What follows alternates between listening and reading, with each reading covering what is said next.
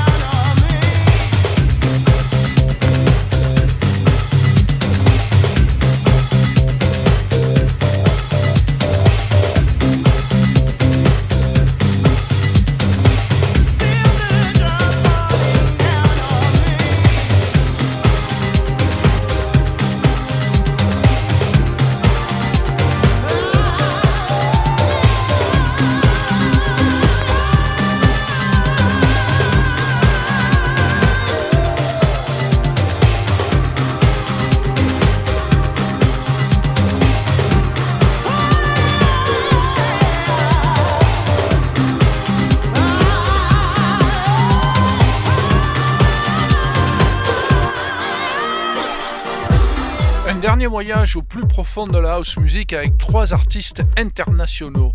Afrohead in the Dark We Live sur la compile Future Sound of New York, c'est sorti en 93. C'est un des pseudos de Felix the House Cat, une légende de la deuxième vague de la house music de Chicago. Une très lente mélopée envoûtante, très sombre.